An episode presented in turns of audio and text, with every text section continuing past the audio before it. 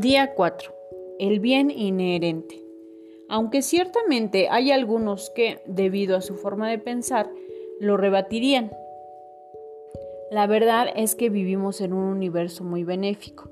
El bien inherente en todo es mucho mayor y más poderoso que las fallas que podemos percibir. Y cuando elegimos reconocer que el bien está presente, aún en esos momentos en los que no se puede percibir a primera vista, las imperfecciones se disuelven. Imagínate por un momento que te despiertas en un cuarto sin ventanas, totalmente oscuro. Sabes que en ese cuarto, en algún lado, hay un interruptor de luz y aunque no lo puedes ver, andas a tientas en la oscuridad, tocando las paredes hasta que por fin tu mano lo encuentra. Tampoco puedes ver la corriente eléctrica que fluirá en el momento en el que enciendas el interruptor, pero basándote en experiencias anteriores, sabes que ahí está. Sin duda, enciendes la luz y respiras con alivio al ver que la luz ilumina el cuarto. Se disuelve la oscuridad instantáneamente. Lo mismo sucede cuando elegimos bendecir a la gente y a las circunstancias a nuestro alrededor. Así como la luz elimina la oscuridad cuando permitimos que fluya la electricidad, Así fluye el bien inherente en una situación para eliminar nuestras limitadas percepciones del alma. A medida que bendecimos a todos y a todo, permitimos que esta verdad superior de la bondad universal fluya hacia todos los aspectos de nuestra vida, poniendo inmediatamente nuestra mente y nuestra alma en contacto consciente con lo divino.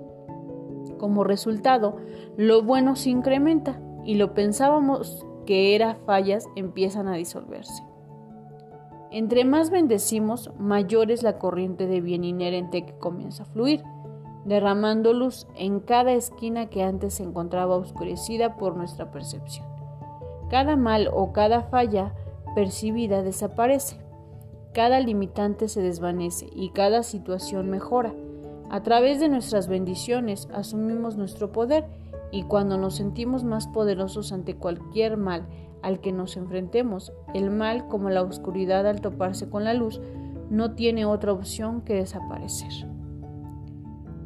Para aquellos de nosotros que elijamos seguir con el camino de las bendiciones hasta la prosperidad, es muy importante que recordemos frecuentemente que el bien está presente aun cuando no podamos verlo. Necesitamos ver todos los obstáculos en el camino como peldaños y entender que cada condición externa, sin importar qué permanente e imposible parezca, puede cambiar y cambiará hacia lo positivo, siempre y cuando busquemos todo lo bueno. Bendecir es pedir que el bien llegue.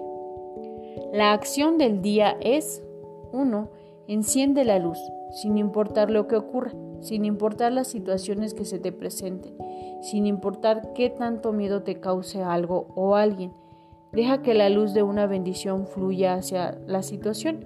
Permite reconocer que aunque puede ser que no le reconozcas inmediatamente, el bien está presente.